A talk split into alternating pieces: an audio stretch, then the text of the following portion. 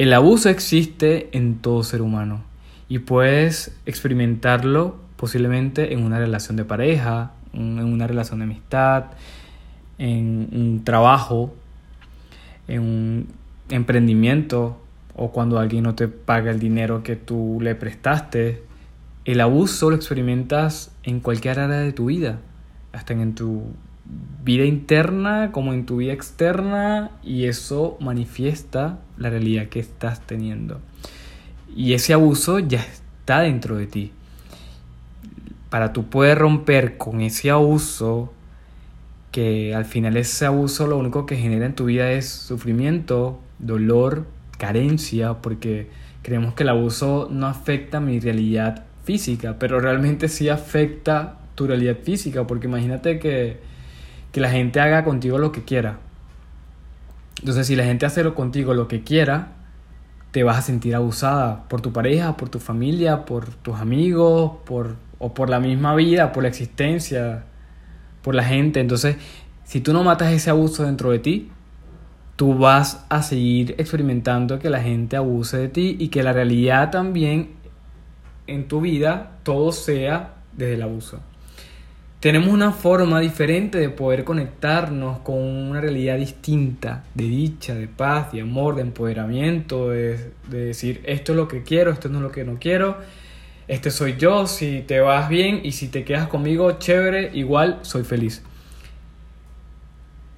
O decir no cuando alguien te pide dinero prestado, eso está más relacionado con tu espíritu, porque estamos avergonzados de ser nosotros mismos estamos avergonzados de nuestra semidiosidad, porque al final somos semidioses, somos parte de la fuente divina y ser parte de la fuente divina significa tener el poder de hacer cosas buenas y malas. Lo dije en, una historia en mi Instagram hace poco, donde hablaba de que nuestra vergüenza es que somos dioses, tenemos el poder de hacer cosas buenas y cosas malas. Y esa vergüenza, porque esa vergüenza viene de muchas programaciones que vienen de hace, que, vienen de hace mucho tiempo, de cientos y miles de años, cuando, cuando cazábamos, cuando matábamos, cuando hacíamos atrocidades y durante la historia de la humanidad hemos hecho atrocidades como seres humanos. Entonces, porque ese es ser Dios significa tener una gran responsabilidad. Como decía el tío Ben en la película de Spider-Man, un gran poder conlleva una gran responsabilidad. Entonces nosotros hemos tenido un gran poder, pero lo hemos usado de una forma negativa y usarlo de esa forma negativa es lo que ha manifestado nuestra realidad.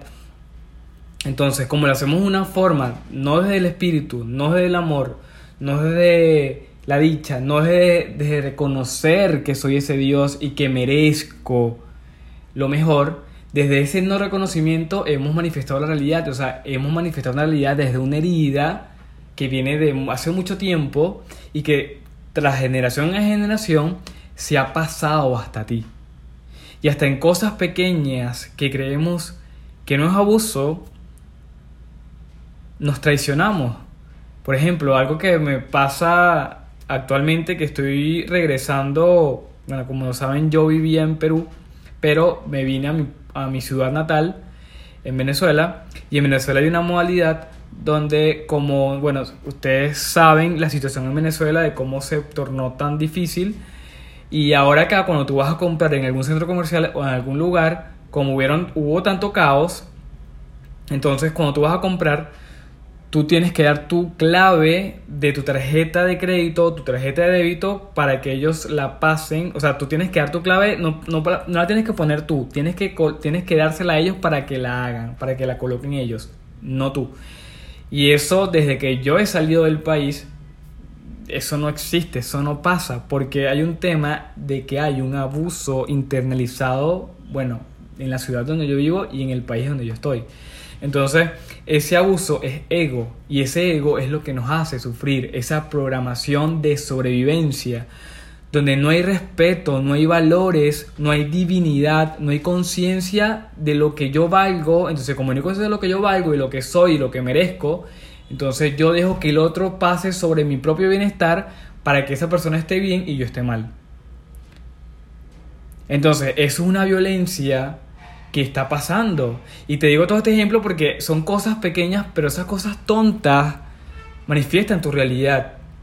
Ese abuso pequeño que tú le des la clave de tu tarjeta a otra persona es abusar de ti. Y yo lo que he hecho es, mira, no voy a darte mi clave de tarjeta, dame tu, dame la vaina para yo colocar la clave.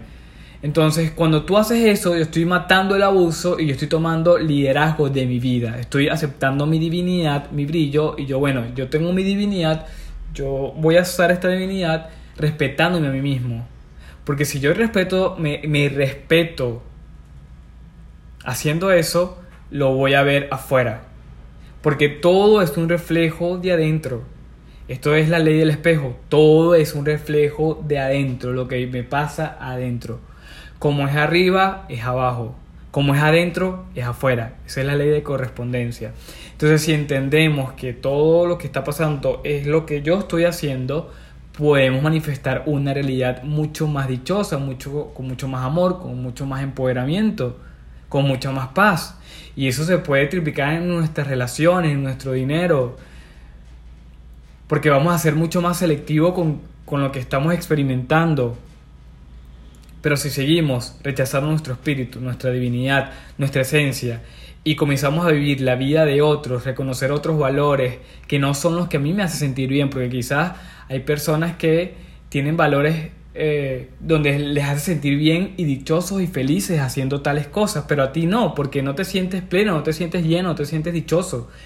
Y está perfecto porque tú tienes tu propia esencia, tus propios valores, tu propio sentir, tu propio pensamiento y es parte de lo que hace Dios. Dios es maravilloso. Dios hace que cada persona se conozca a sí, a sí mismo a través de diferentes fragmentos del diferentes fragmentos, o sea, el universo se fragmenta en diferentes experiencias de, de, cada persona para que se conozca a sí mismo y tenga valores diferentes, tenga experiencias diferentes, se sienta diferente y es perfecto que seas diferente.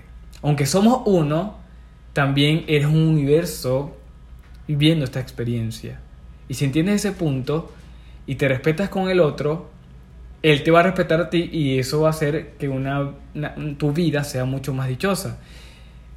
Eso pasa en el dinero, en tus relaciones y qué bonito sería tener una relación sana con alguien, pero tenemos relaciones de apego, apegos destructivos. ¿Por qué tenemos relaciones de apego destructivos? Porque siempre estamos desvalorizándonos a nosotros o idealizando a la otra persona hacemos cosas que no queremos hacer cuando, estamos en pareja, comenzamos a adherir los valores de mi pareja y adherirlos en mi vida, pero no los comparto todos completamente, a pesar de que en pareja puedes tener cosas parecidas, pero no iguales, porque por temas de naturaleza no van a ser iguales nunca más. Entonces, tú comienzas a adherir los valores de otra persona con los tuyos y eso va a destruir mucho tu valor, tu autoestima, tu brillo. Tienes que ser auténtico, tienes que aceptar tu brillo, tienes que decir que sí cuando tienes que decir que sí, tienes que decir que no cuando quieres decir que no, tienes que adherir esa divinidad dentro de ti para que tengas el poder de tu vida. Y ese poder te va a permitir manifestar una mejor realidad. Porque imagínate que tu esposo cuando te diga, mira, eh, como te estás vistiendo no me gusta. Y bueno, los, imagina que tú le respondas, bueno, lo siento que no te guste, pero a mí me gusta, lo importante es que a mí me guste. Es diferente a que tú, cuando tu esposo te diga o tu esposa te diga que está mal como te ves, y tú le digas, sí, está bien. Dale, tienes razón. Y todo el tiempo le des la razón a la otra persona, perdiendo tu individualidad. Entonces es muy importante que tengas esto muy presente porque si tú pierdes tu individualidad vas a perder tu poder. ¿Y cómo puedo reconocer mi individualidad? Tienes que ver, tienes que comenzar a preguntarte a ti mismo para saber primero quién eres, porque una relación tóxica, una relación de apego, viene de no reconocer tu individualidad y no reconocer quién eres tú. Entonces la pregunta principal que debes hacerte en este podcast, en este primer episodio de esta segunda temporada, es quién soy. ¿Quién soy? Y ese quién soy te va a llevar a diferentes respuestas. Y no solamente eso, pregúntate también cómo me trataría a mí mismo.